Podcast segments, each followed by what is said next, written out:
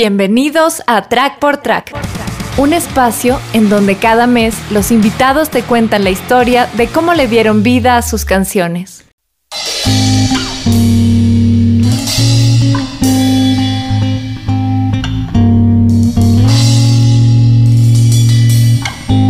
Hola, soy Oscar Fanega y estoy aquí en Track por Track para hablarles de mi segundo disco, Bass and Percussion.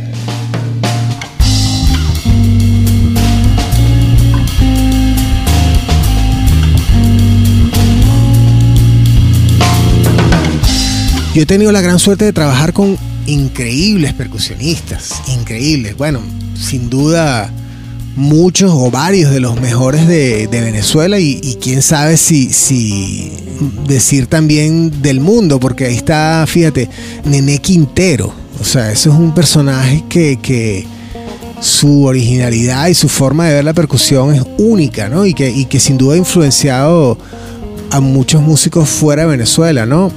Eh, Vladimir Quintero, que, que toca en Guaco, que es un percusionista increíble. Adolfo Herrera. Bueno, los vamos a ir nombrando uno a uno, ¿no?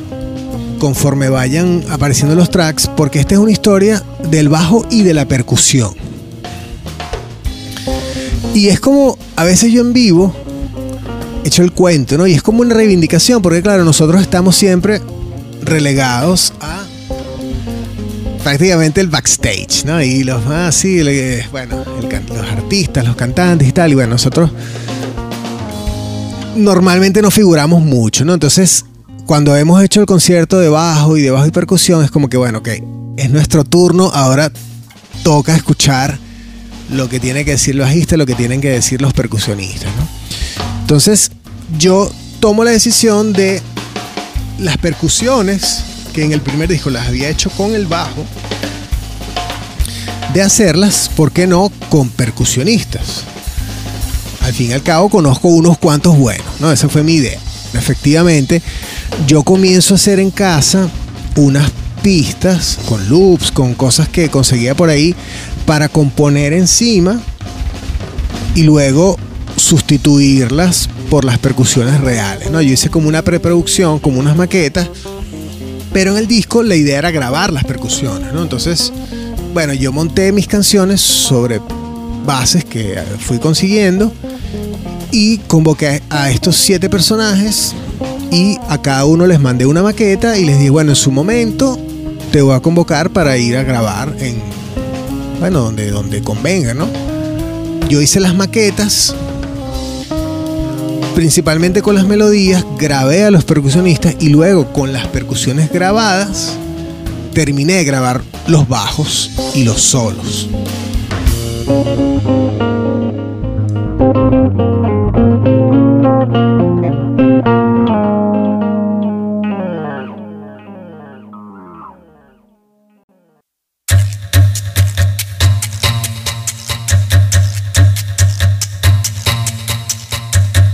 Entonces, bueno, el primer tema se llama Eonauta. Entre el 2003 y el 2009 pasaron seis años, que es cuando hago el segundo disco. Claro, en esos seis años hubo muchas cosas, muchos proyectos. Uno de ellos, muy, muy, muy emblemático, es un trabajo que hice con un proyecto que se llamaba EON, junto a Bartolomé Díaz y Julio Timaure. Es un disco como de muy ambicioso, ¿no? Incluso su parte gráfica que le hizo un fotógrafo famoso que se llama Fran Baufran, la grabación, la mezcla, el concepto, eso, es un material increíble. El último track del disco de Eon, que es un bonus track, que se llama el se llama El romance del ánima sola. Que si mal no recuerdo, es como un poema de José Armas Chiti. EON es un proyecto de dos músicos académicos especializados en música antigua, es decir, un cantante lírico de ópera, Julio Timaure, y un guitarrista académico que se llama Bartolomé Díaz, que es un erudito, un personaje increíble, súper, súper culto que es especializado en música antigua y toca instrumentos antiguos, que si la teorba y el laúd y no sé qué. Entonces estos dos personajes que tenían muchos años trabajando juntos en la camerata y en orquestas sinfónicas y tal, querían hacer un proyecto donde ellos pudieran hacer cosas modernas, con procesadores, porque Bartolomé también tenía una guitarra eléctrica de Nicolás Volpe. Nicolás Volpe fue la persona que nos puso en contacto. El último track de este disco, el final, tenía una descarga que era como una especie de, sí, como una, un ritmo así, mira, básicamente esto.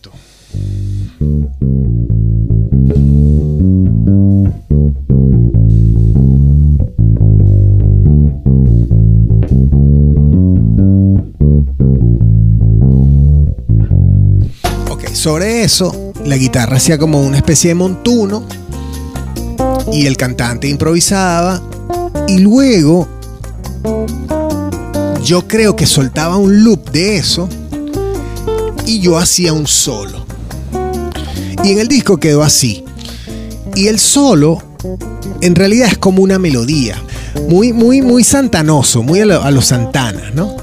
Usaba un octavador y bueno, el final del disco de On, a mí me, gustó mucho lo que se logró ahí con el bajo. Y yo le pedí permiso a Bartolomé para usar esa idea para hacer un tema yo. Y el tema se llama Eonauta. Eon significa, es como un lapso de tiempo que viene después del milenio, ¿no? No sé si, o sea, porque vienen horas, días, semanas, meses, años, décadas, siglos, milenios. Bueno, los eones creo que es el último, ¿no? Como una medida de tiempo incalculable, ¿no? Entonces, eonauta es como un viajero del tiempo, ¿no?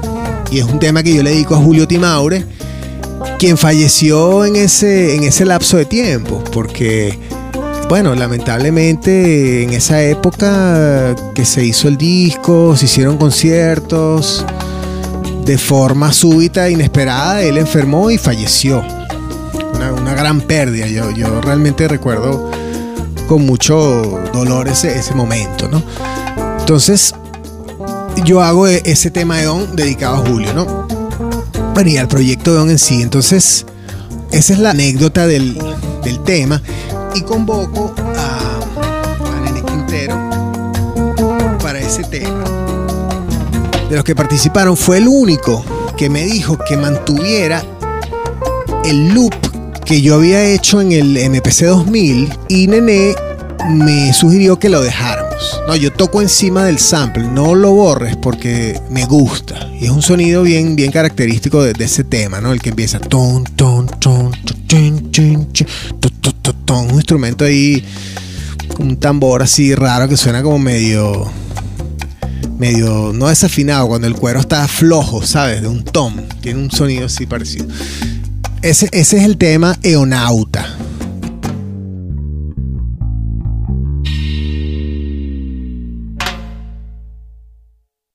Entre las premisas de bajo y percusión, una fue que las percusiones iban a ser tocadas por percusionistas y en este caso iba a ir también en distintas tonalidades, esta vez por el ciclo de cuartas. Es decir, en solo bass me fui por el ciclo de quintas y en, bajo y percusión por el ciclo de cuartas. Entonces arranca este tema en sol menor, es un auta que bueno, le cedo el honor a Nené de hacer el primer solo del disco, porque lo típico es que, claro, el invitado es el que queda de último, no, no, y en este caso, el invitado de honor, la percusión, pues hace el primer solo del disco incluso, ¿no? Esa es como un poquito la, historia de, de ese track.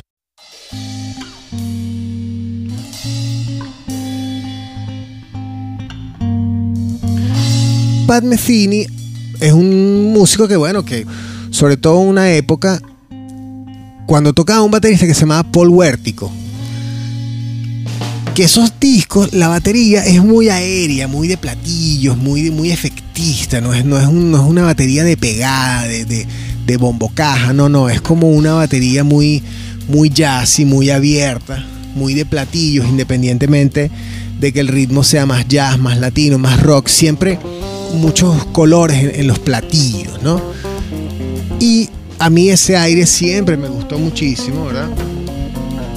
Tiene que ver con un, un género de jazz de los años 70 que se llama ECM.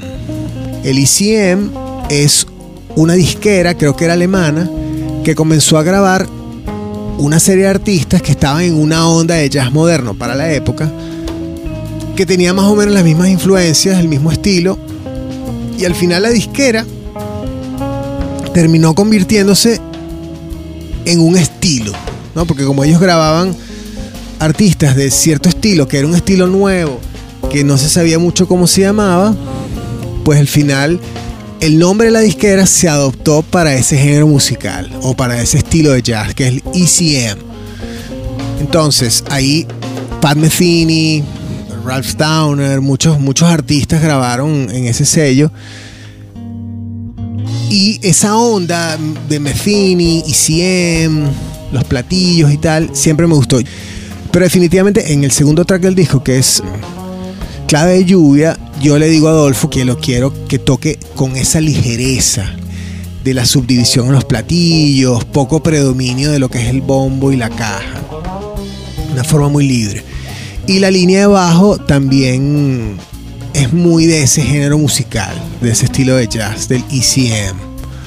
Bueno, una melodía también sencilla, un tema yo diría bastante pop. Fíjate, el riff inicial.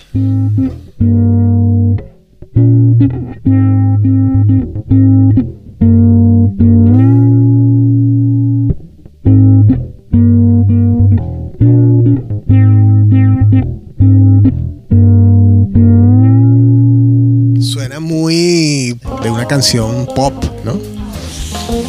Y mm, recuerdo que yo grabé ese, riff en el demo y luego nunca pude replicarlo mejor. O sea, la toma del demo de ese riff fue la que quedó, porque tenía el sonido y el carácter que quería la canción y, y con todo y que traté de volver a grabarla para que quedara mejor y tal, al final dije, mira, es esa, ¿no?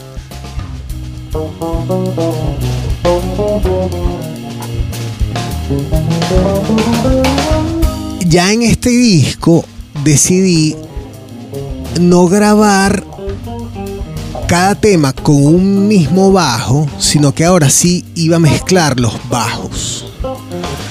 Porque claro, ya con un poco más de experiencia sabía que el bajo para las melodías el que tenía los mejores armónicos, el seis cuerdas para los acordes, las melodías en el freno, o sea, como que cada instrumento ya, ya había cobrado una personalidad, una función, ¿no? Ya los había probado en vivo y tal.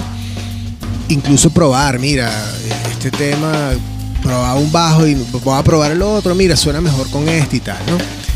Entonces, la melodía ese bajo y los solos los hago con el bajo de Nico, el cinco cuerdas, contrastes. Y el mismo de Luz de Lucy del primer disco. Y bueno, es característico, el solo tiene como dos partes. O sea, es como que terminé el solo y me gustó el solo, pero luego hice otro solo que también me gustó. Entonces puse los dos.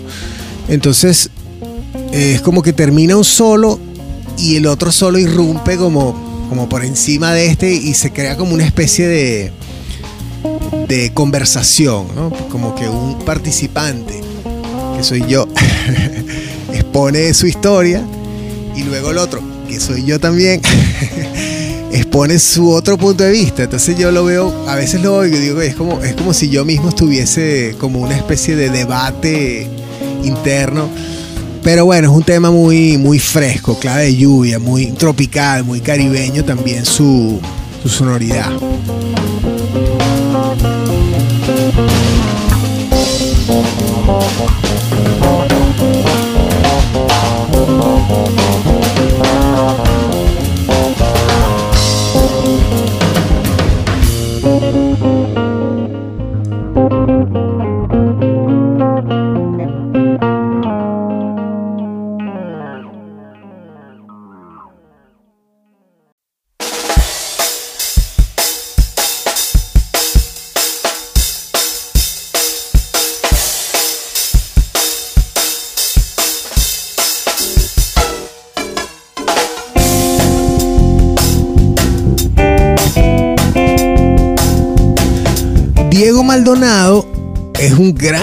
Baterista de Mérida que había estudiado en Nueva York y luego él se viene a vivir a Caracas y empezó a trabajar en, la escuela, ¿no? en el taller de Jazz Caracas, como profesor. Entonces, bueno, por supuesto, siempre tocábamos, ensayábamos, estudiábamos, hacíamos cosas. Y por supuesto, él era una ficha, sí, esa impelable en, este proyecto porque Diego toca súper bien. Él, actualmente creo que está en Nueva York otra vez. Y con él recuerdo que tocábamos mucho era swing, porque él, él había estudiado en Nueva York el tema del jazz, del straight ahead y caminaba muy bien con el, el, el sí, el, swing, ¿no? Y también es una forma de acompañamiento que yo he estudiado mucho y que me gusta, el walking bass.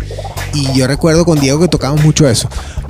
Ese tema en realidad es como una versión mía de un estándar famoso que se llama So What. Que es un tema Ice Davis, que es un tema modal basado en el modo dórico eh, What está en redórico y yo este creo que está en redórico también, exacto, son los mismos cambios, ¿no? Y nada, le cambié la melodía y le cambié el ritmo. So What es este tema, uno de los pocos que la melodía la hace el bajo, que es...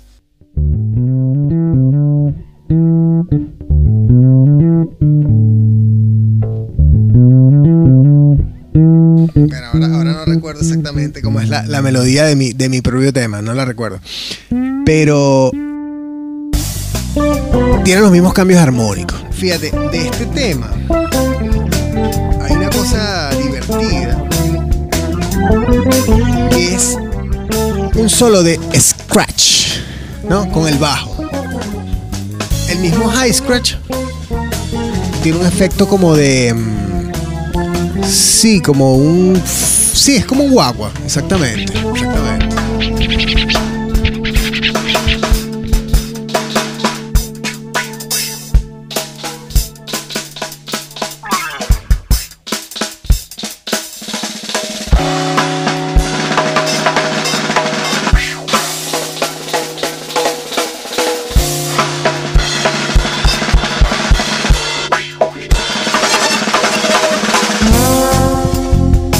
Yo tenía una pedalera que era la GT6B. Esa tiene un pedal de expresión. Entonces, ese sonido que yo había logrado, seguramente yo le ponía full medios y agudos. Seguro no se podía tocar notas porque sonaría muy brilloso, pero claro, destacaba muchísimo el, roce de los dedos de las cuerdas, ¿no? Entonces, claro, le ponías un poquito de delay y guagua y con el pedal de expresión de frecuencia que le estoy dando el pedal. Eso fue grabado así tal cual. Eso, ahora me acordé. Eso fue grabado así tal cual. Con el pedal de expresión te da ese efecto de, barrido de frecuencia. Que junto al, al roce de los dedos en las cuerdas da ese sonido como un scratch.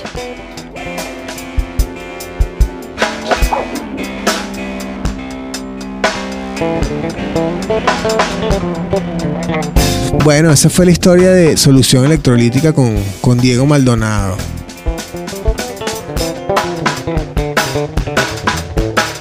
¿Es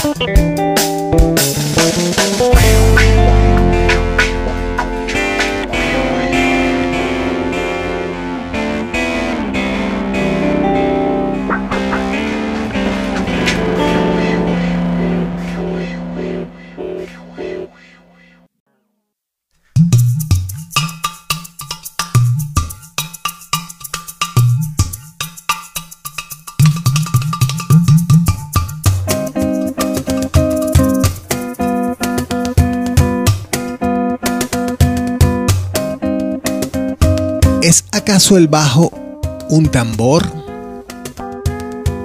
Ahora mismo no recuerdo qué bajista fue el que dijo que, el bajo era, era, un tambor. No sé si fue Salvador Cuevas o... Bueno, uno de estos de, de la salsa.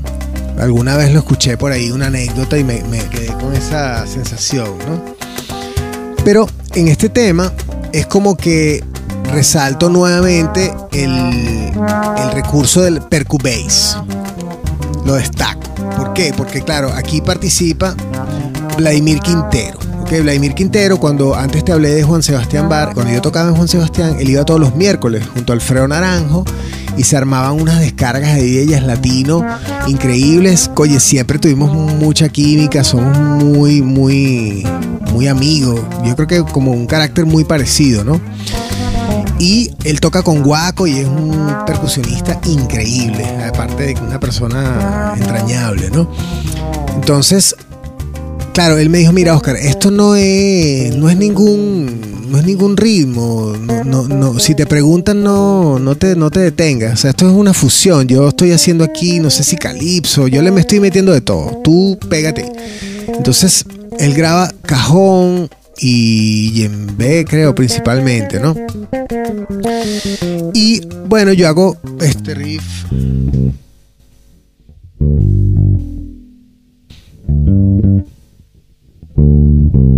Hay unos armónicos.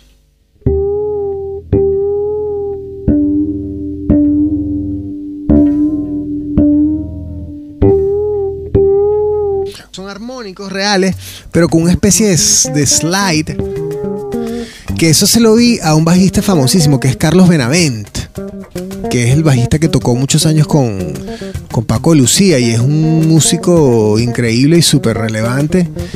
Y bueno, tuve la suerte de conocerlo y hice una masterclass privada con él, que fue, bueno, una experiencia increíble. Pero yo lo había visto hace muchos años en Venezuela con Paco y veía que él hacía sus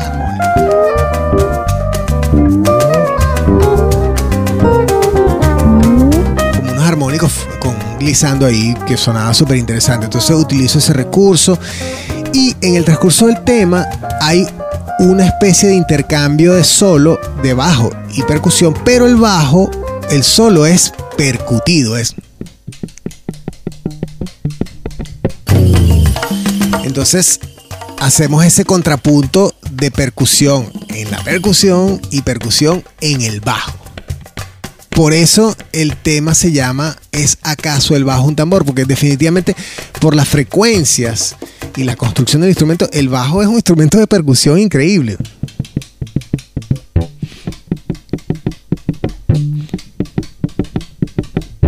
¿Sabes? O sea, se puede utilizar como percusión, incluso golpeando el cuerpo.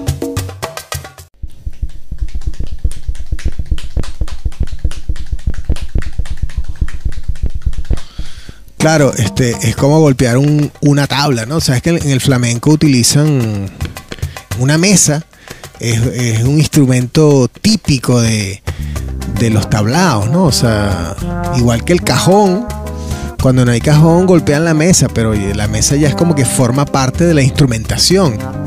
El bajo también se puede utilizar como instrumento de percusión y es lo que más o menos planteo en ese tema bueno, también muy caribeño, muy latino, ¿no? obviamente este disco de baja percusión, por el hecho de tener estos percusionistas, cogió un aire muy, muy latino, muy caribeño. El solo tiene un sonido como octavado, muy en la onda de Pat Metheny, de, sus sonidos de, guitarra cinte, que me encanta, me encanta, porque el bajo de seis cuerdas claro, tiene un registro bastante agudo, pero si además ese registro agudo tú lo octavas hacia arriba con un efecto que se llama whammy o simplemente un octavador, suena súper bonito, ¿no? Como, como cristalino. Entonces a mí me gusta ese, sonido así brillosito, punzante del, del bajo octavado hacia arriba lo utilizo bastante en vivo también. Tengo un par de pedales que me permiten esa, esa función, ¿no? Y bueno, esa es la historia del tercer track.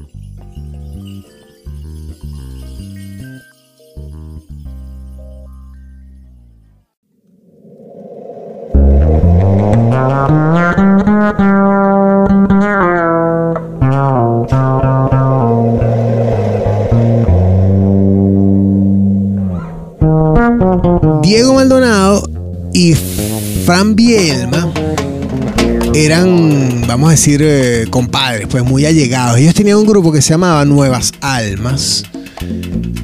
Ellos eran como hermanos, entonces los dos se vinieron a, Caracas.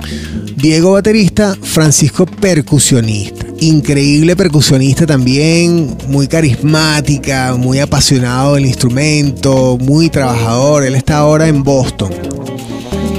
El ensamble Nuevas Almas, que formó parte de lo que se llamó en algún momento la movida acústica urbana, yo tuve la oportunidad de tocar y grabar con ellos algunas cosas. En su disco hay un track que yo grabé el bajo. Y ellos tenían un tema que era como en 7. Que era como un latin en 7. Entonces es como que yo les tomé la idea prestada para el solo de percusión. Está hecho, digamos, con esa métrica de, de, de 7x4. Y la melodía este tema en realidad es como un estudio de la escala menor melódica. Si tú eh, analizas la, la melodía de esta canción y el solo, sobre cada uno de los acordes siempre estoy tocando la escala menor melódica correspondiente. O sea, por ejemplo, el primer acorde que es si bemol menor sexta, pues toco eh, si bemol menor melódica.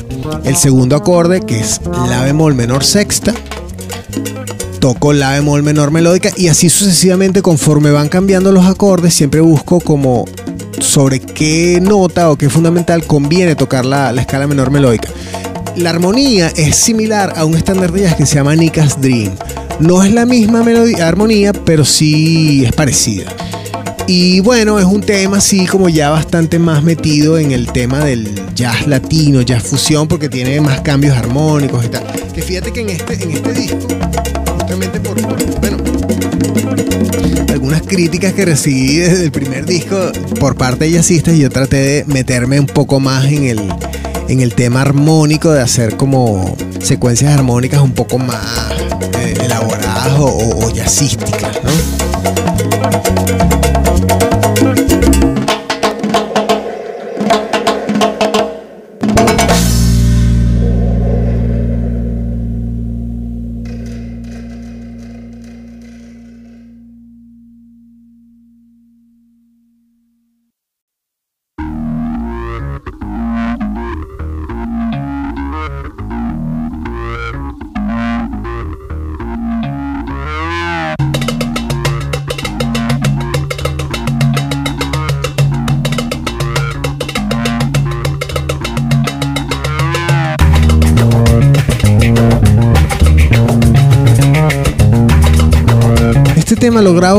Yurandir Quintero. Yurandir Quintero es sobrino de Nené. Yo lo conocía porque él, en una época que yo tocaba mucho con Nené, Yurandir siempre iba a ayudarlo con los equipos y tal. Y nos hicimos muy amigos. De hecho, él está aquí en Málaga. Nos vimos recientemente y, y es un excelente percusionista y súper, súper cercano. Y yo estaba planeando grabar más cosas para Ciudad Satélite y un día él viene a mi casa y yo, yo lo grabo tocando un instrumento que se llama el, dirbak o darbuka, que es como un tamborcito árabe que tiene un como un parche plástico que suena como muy metálico, ¿no? Un instrumento así como un sonido muy arabesco, ¿no? Entonces yo lo grabo, pero yo quería hacer, era para hacer una canción con Ciudad Satélite, pero ese material queda ahí engavetado. Entonces, bueno, Yurandir se vino a vivir a España hace muchos años, perdimos contacto, no sé qué y tal, y eventualmente yo le digo, mira Yura, yo voy a usar ese track, voy a hacer unos loops y va a estar en mi disco, sí, pero necesito que me grabes un track de percusión encima. Y entonces él, él grabó un cajón aquí en España y me, envió el track y yo, bueno, yo monté la cuestión y bueno, quedó, quedó esta pista, esta canción.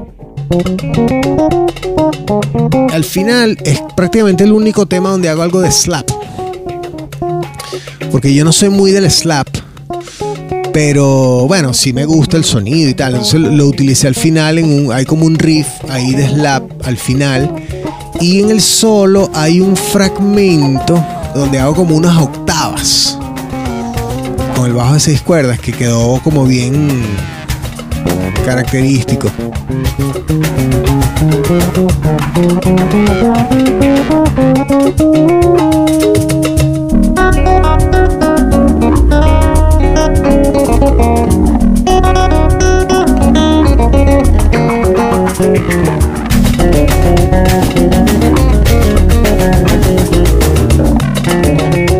Ese, ese riff inicial que hace algo así, mira.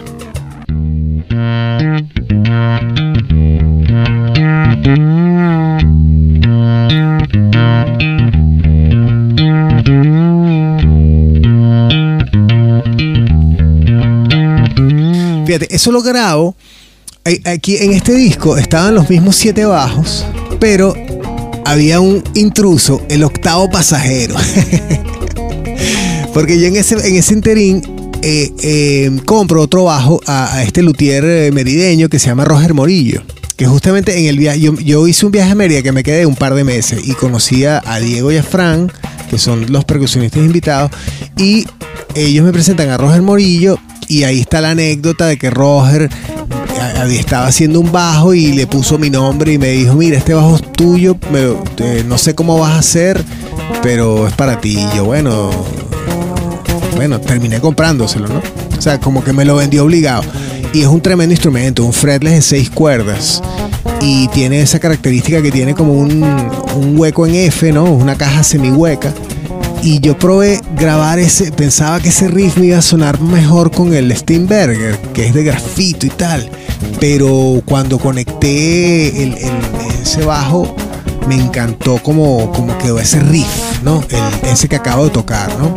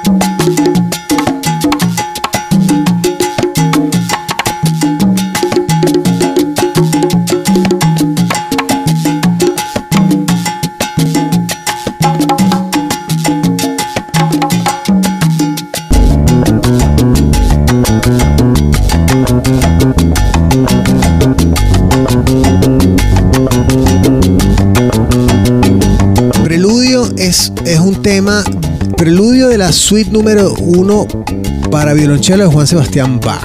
Esa pieza me la había estudiado hacía 20 años atrás y la había engavetado y la había, le había perdido la, la técnica, pero me la empecé a estudiar otra vez en esa época y decidí grabarla. Aquí invito a Denis Vilera, otro percusionista con el que no había trabajado mucho, pero lo tenía fichado porque es un gran percusionista la sesión de percusión fue brutal. la intro que hace Dennis, que es como una polirritmia entre varios instrumentos de percusión, es una cosa ahí rarísima, indescifrable, súper interesante.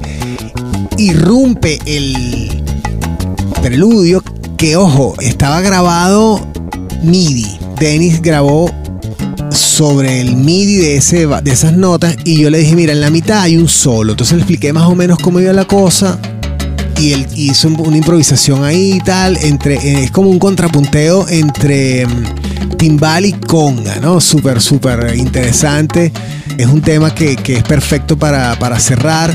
Porque en la, composición original de Juan Sebastián Bach, a mitad de camino tiene un calderón, como una parada, donde la melodía reposa sobre la, digamos, la función dominante de, de la tonalidad.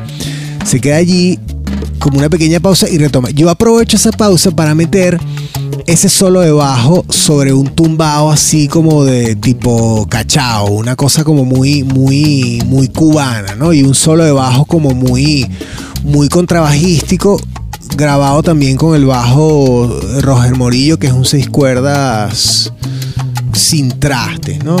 Y bueno, ese, ese fue el disco, ¿no? Luego ya, claro, en, en vivo lo que hicimos fue tiempo después invitamos a todos los percusionistas que estaban en Venezuela, porque había uno o dos que ya no estaban. Hicimos un concierto en Paseo Las Mercedes y había un contrabajista, o sea, era yo en el bajo, un contrabajista que es Heriberto Rojas en el contrabajo y varios percusionistas. Entonces, bueno, nos íbamos alternando, tocábamos uno, al final tocamos todo, fue, fue como una descarga, bueno, fue, una, una experiencia increíble. Entonces, esos dos discos yo los he mantenido activos, a veces solo, a veces con un percusionista invitado. Normalmente, cuando estaba en Venezuela, Lerrin Hernández, y aquí en España lo he hecho un par de veces con, con Roberto Castillo. Y bueno, nada, esa es la historia.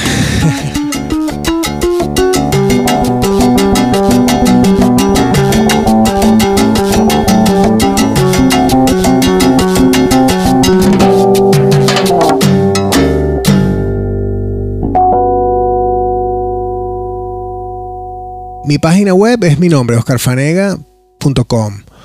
Mis redes sociales, Instagram, Oscar Base. En Facebook, mi página, Oscar Base. Son básicamente las que utilizo. En Instagram estamos haciendo unas sesiones en directo con mi gran amigo Fernando Carías, que se llaman Encuentros bajo cuerdas. Eh, encuentros en los que hablamos de, bueno, todo tipo de temas relacionados con el bajo, ¿no? A veces de equipos, a veces de música. Llevamos ya tres ediciones y la verdad es que lo hemos pasado súper bien. También estoy haciendo unas clases abiertas que las estoy colgando directamente en mi canal YouTube que es Oscar Fanega Base.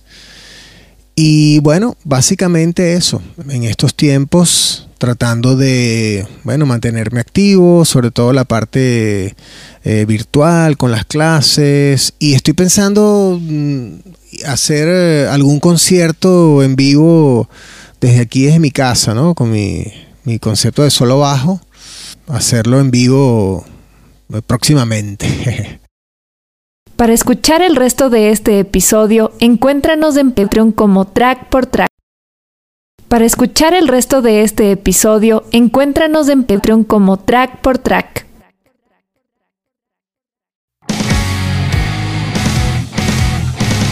Si eres emprendedor y quieres digitalizar tu negocio, crear una estrategia de marketing digital o tener presencia online de una manera rápida y efectiva, contacta a Salusa Digital.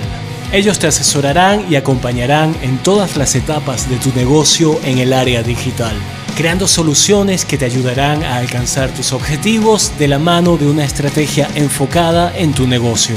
Así que visita salusadigital.com para conocer más acerca de ellos.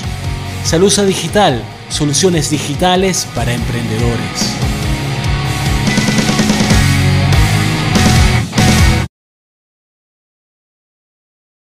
Además aprovecho para invitarte a visitar trackportrack.com para que puedas ver parte del trabajo de Salusa Digital y de una vez, ¿por qué no?, afiliarte a la lista de correos para que recibas las últimas novedades de este podcast. Nuevos lanzamientos, nuevos sonidos. Ahora lo que estás a punto de escuchar es una de las últimas producciones de Backstage Studios Valencia.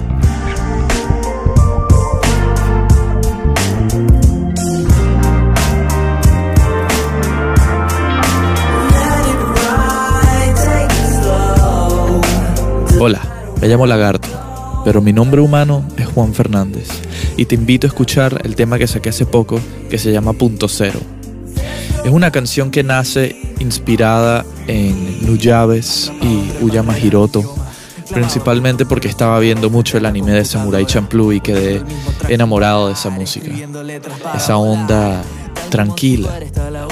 A veces en la música uno se se complica mucho intentando desarrollar ideas complejas, pero esa música de esa serie, de esos artistas, me enseñó que hay veces que es mejor encontrar algo sencillo que valga la pena repetirse muchas veces. Entonces escribí esa canción pensando en todo el proceso que ha sido grabar eh, el compendio de tracks que he estado produciendo con mi productor Jan de Oliveira y cómo a veces es repetir una y otra vez el mismo pedazo del track, intentando encontrar la letra perfecta, la línea de guitarra perfecta, el sonido perfecto. Y más que intentar encontrar un resultado eh, que te enamore, que bueno, es el objetivo, yo creo que lo más puro que puedes hacer es disfrutar el momento y disfrutar el proceso. Así que si te vacilas este track, sin duda llégate a mi página de Instagram, arroba yo piso lagarto, donde estaremos escribiendo canciones juntos y vacilando, pasándola bien. Eh, estoy muy entregado a las redes ahorita y me encanta este nuevo proceso de, conocerlos a todos a través de, sus perfiles de Instagram. Estoy escribiéndole canciones a los perfiles de Instagram de, las, de cualquier persona que lo pida. Así que si te animas a pasar un buen rato por allá y formar una relación musical, nos vemos por allá. Arroba yo lagarto.